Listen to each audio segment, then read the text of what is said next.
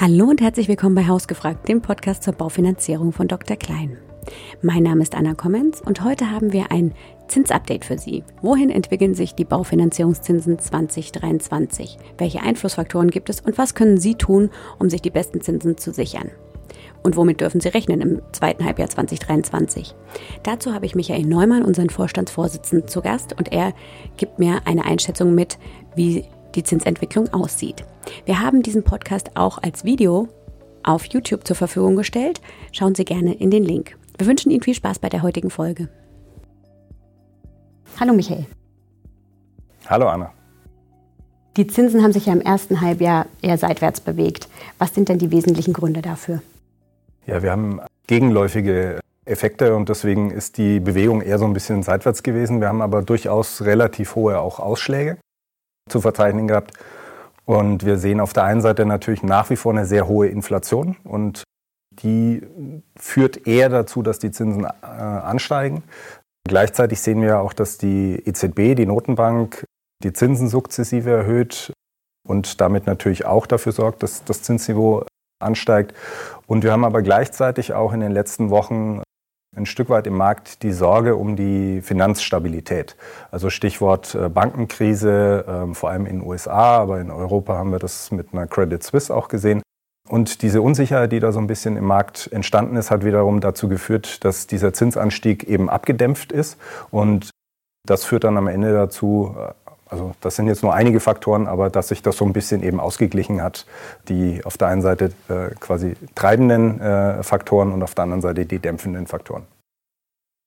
Wir liegen ja bei 3,5 bis 4 Prozent Zinsen derzeit ungefähr. Was erwartest du denn fürs zweite Halbjahr und wo denkst du denn, liegen die Zinsen Ende 2023 so für zehnjährige Zollzinsbindung? Und warum? Also ich gehe davon aus, dass wir ja letztendlich auch die, die Erwartung, dass die Inflation im zweiten Halbjahr äh, ein Stück weit zurückgeht, merklich zurückgeht, dass das ein Stück weit aktuell im, im, in der Zinserwartung abgebildet ist. Und sollte das nicht eintreten, das heißt also die Inflation nur geringfügig zurückgehen in den nächsten Monaten, dann hätte das wiederum äh, Auswirkungen auf die Baufinanzierungszinsen, die dann tendenziell eher steigen würden. Also insofern gehe ich davon aus, dass wir jetzt keine Riesensprünge sehen werden im, im zweiten Halbjahr 23, aber so ein leichter, eine leichte Tendenz äh, zu eher steigenden Zinsen ähm, ist aus meiner Sicht durchaus nicht unrealistisch. Und es kann dann auch dazu führen, dass wir im zweiten Halbjahr auch mal wieder die vier vor dem Komma sehen werden und ähm, ja, möglicherweise auch mehr als äh, die Null oder die Eins nach dem Komma. Ein wesentlicher Einflussfaktor auf die Zinsentwicklung, das hast du auch schon angesprochen, ist ja die Geldpolitik der EZB. Die hat im Sommer 22 angefangen, ihren Kurs zu wechseln und den Leitzins zu erhöhen. Der liegt momentan bei 3,75 Prozent. Und das geht ja im Prinzip in den letzten Jahr, äh, Monaten immer so weiter. Jetzt ist die Frage, setzt die EZB deiner Meinung nach diesen Kurs fort und wie wahrscheinlich hältst du, dass bald wir einen Leitzins von 4 bis 4,5 Prozent haben? Also es ist durchaus wahrscheinlich, dass wir bald die 4 vom Komma sehen werden. Die EZB ist in diesem Zinserhöhungszyklus äh, im Moment zwar mit unterschiedlicher Dynamik auch äh, vorgegangen, ähm, aber sie hat ihn noch nicht unterbrochen. Und ja, aktuell ist so auch ein Stück weit die Markterwartung, dass die EZB jetzt auch äh, vor ihrer sogenannten Sommerpause auch die Zinsen nochmal auch anheben wird und wir möglicherweise da auch schon die vier dann vom Komma haben. Und aktuell ist aber die Erwartung, dass es dann zu einer Pause kommen wird. Also dass die EZB ein Stück weit von ihrer sehr restriktiven äh, Geldpolitik, die sie jetzt seit einem Jahr mittlerweile fast auch fährt, in eine neutralere Position übergeht. Und das ist eben das, was ich auch meinte. Das ist momentan die Markterwartung. Sollte das nicht eintreten, weil beispielsweise die Inflation eben hartnäckiger ist als momentan angenommen, dann würde das eher dafür sprechen, dass die EZB auch, ähm, ich sage mal, Richtung Herbst durchaus noch äh, das eine oder andere Mal, das eine oder andere weitere Mal an der Zinsschraube dreht.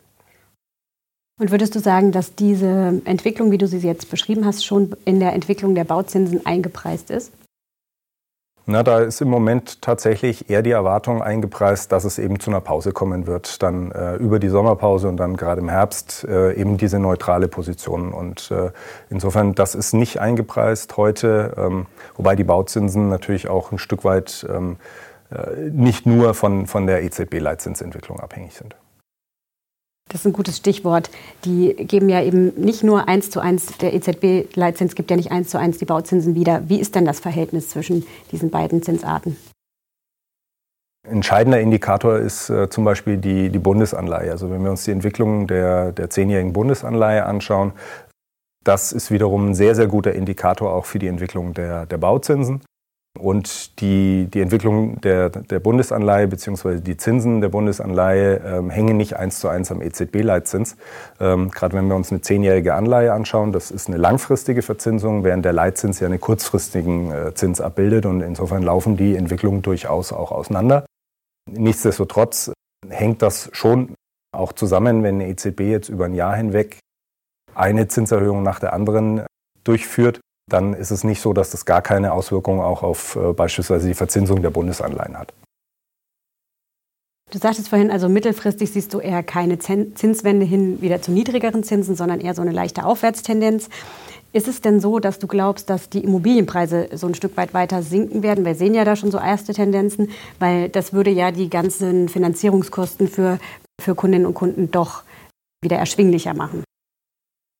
Aus meiner Sicht werden wir da keine signifikanten Immobilienpreisrückgänge haben. Also das jetzt mal pauschal über den gesamten Markt. Ähm, es gibt einzelne äh, Regionen äh, oder auch einzelne Segmente an Immobilien, da werden wir durchaus auch noch ein bisschen Rückgang sehen, äh, bin ich überzeugt von. Aber über den gesamten Immobilienmarkt, ähm, der ist so ein bisschen ja schon zurückgekommen aber natürlich ähm, nur marginal im Verhältnis zu dem Zinsanstieg, den wir jetzt einfach gesehen haben in den letzten eineinhalb Jahren. Und insofern muss man konstatieren, dass die, die Leistbarkeit äh, für, für kaufwillige, bauwillige natürlich abgenommen hat. Und das wird durch äh, einen weiteren Immobilienpreisrückgang nicht ansatzweise kompensiert. Okay, das sagst du jetzt äh, schon so. Also die Zinsen steigen eher tendenziell weiter, die Immobilienpreise geben nicht so stark nach. Was empfiehlst du denn Menschen, die jetzt den Traum vom eigenen Heim trotzdem verwirklichen wollen? Auf der Zinsseite gibt es eben, hatte ich schon gesagt, also durchaus auch ähm, größere Ausschläge. Das heißt, dass es immer wieder auch Phasen gibt, wo ähm, Zinsen ähm, auch mal eben nach unten äh, ein Stück weit gehen. Also Momente, wo man zumindest mal auf einem zwar jetzt höheren Zinsniveau als viele, viele Jahre das günstige Niveau, das wir hatten, ähm, gibt es eben die Chance, immer wieder auch einen guten Zeitpunkt abzupassen, um ähm, diese Rückgänge auch ein Stück weit zu nutzen. Und gleichzeitig ist gerade bei Bestandsimmobilien auch deutlich mehr Verhandlungsbereitschaft äh, von der verkaufenden Seite festzustellen. Das heißt also, dort auf jeden Fall auch in Preisverhandlungen gehen, ist ganz, ganz wichtig. Ähm, da gibt es jetzt deutlich mehr Möglichkeiten als noch vor eineinhalb Jahren wo, wo es quasi seltenst überhaupt Verhandlungsspielraum gab, äh, was die Preisvorstellung anbetrifft. Und was natürlich auch wichtig ist, ist, ähm, sich einfach intensiv auch mit dem eigenen Budget auseinanderzusetzen, ähm, dort auch äh, Beratung in, in Anspruch zu nehmen. Sprich, was kann ich mir leisten, was kann ich mir jetzt auch in dem aktuellen Umfeld an Rate leisten und da eben auch äh, Expertise von außen einzuholen. Und wenn wir auch Richtung ältere Objekte äh, schauen, da durchaus auch mal mit, ähm, auch dort mit Fachleuten äh, quasi die Sanierungsnotwendigkeiten der, der nächsten Jahre ein Stück weit beleuchten. Also eine gute Beratung ist sinnvoll. Es ist gut, auch mal in die Verhandlungen zu gehen und zu gucken, wie viel ist der Verkäufer, die Verkäuferin denn bereit, vielleicht auch runterzugehen vom Preis. Und du sagst es, den Zinsmarkt zu beobachten auch. Und das ist eine ganz, eine ganz gute Überleitung, denn wir haben einen Newsletter für Sie, wo wir regelmäßig die Zinsentwicklung abbilden und den Sie abonnieren können, äh, damit Sie auf dem Laufenden bleiben für die nächsten, nächste Zeit. Michael, ganz herzlichen Dank für dieses Update. Danke, Diana. Wir hoffen, wir konnten Ihnen einen guten Einblick in die Zinsentwicklung geben und äh, Sie fühlen sich gut informiert. Wenn Sie noch Fragen haben, dann schauen Sie sehr gerne auf unsere Website und da gibt es ganz viele Informationen zum Thema Zinsentwicklung. Da können Sie auch den besagten Newsletter abonnieren. Den Link dazu packen wir Ihnen auch nochmal in die Show Notes. Haben Sie noch weitere Fragen, dann schreiben Sie uns sehr gerne an hausgefragt.drklein.de. Auch Themenwünsche, Kritik und Lob sind hier herzlich willkommen. Alles Gute und bis zur nächsten Folge.